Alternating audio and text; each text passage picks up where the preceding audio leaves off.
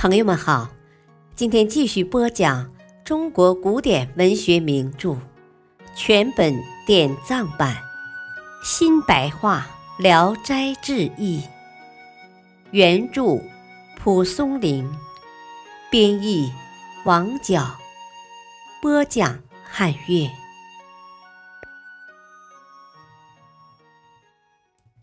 卷一，新郎。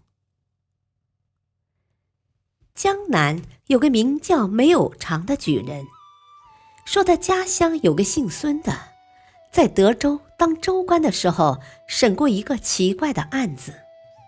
当初村里有个给儿子娶媳妇的，新娘子进了门，亲朋邻舍都来贺喜。喜酒喝到一更以后，新郎从屋里出来，看见新娘子穿着华丽的衣服。奔向房头，转到房后去了。新郎很疑惑，就在后边跟着。房后有一条长长的小河，河上有一小桥通到对岸。他看见新娘子过了小桥，径直向前走去，心里更加疑惑。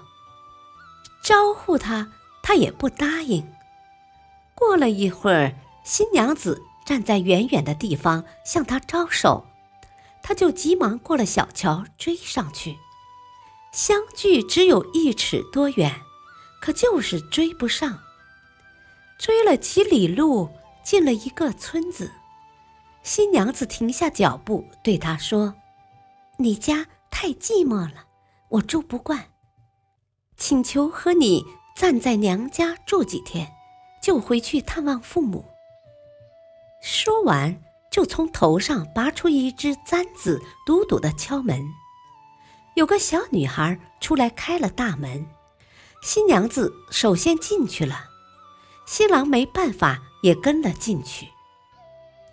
进屋以后，看见岳父岳母都在堂上，他们对女婿说：“我女儿从小娇养惯了，没有一刻在身边离开过。”一旦离开老家，心里总是很忧伤。现在他和郎君一同回来了，免去了我们的挂念，心里很安慰。在这儿住几天，就送你们两个回去。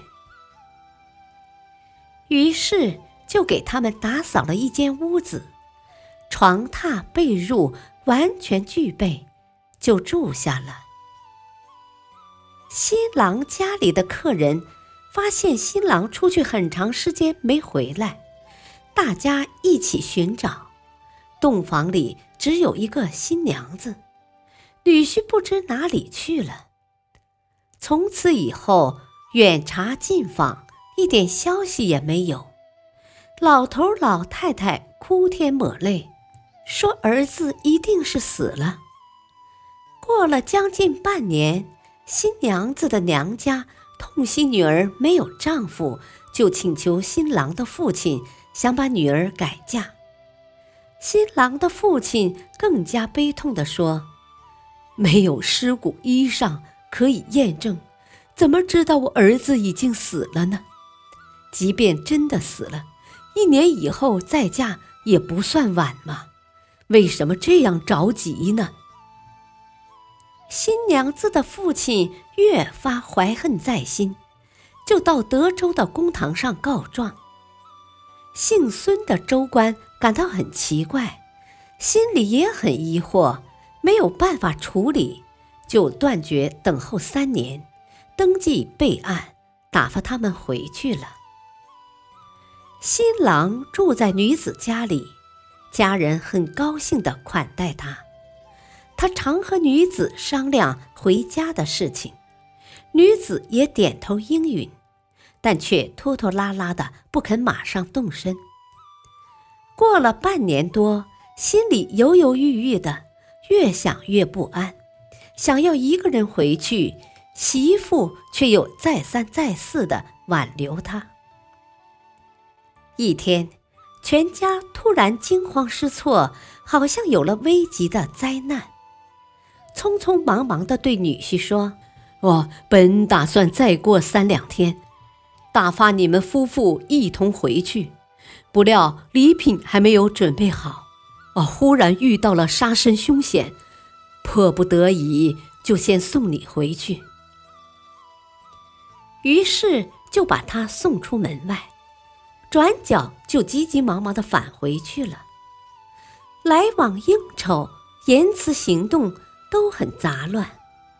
他刚要寻找道路，回头一看，院落房屋都不见了，只看见一座高大的坟墓。他大吃一惊，急忙寻找道路往回走。回到家里，把自己的经历从头到尾说了一遍，就和父亲到州官的大堂上申诉。州官传来新娘子的父亲，说明了情况。新娘子的父亲把女儿送回婆家，让新郎新娘喝了交杯酒，结成了夫妻。感谢收听，下期播讲灵官。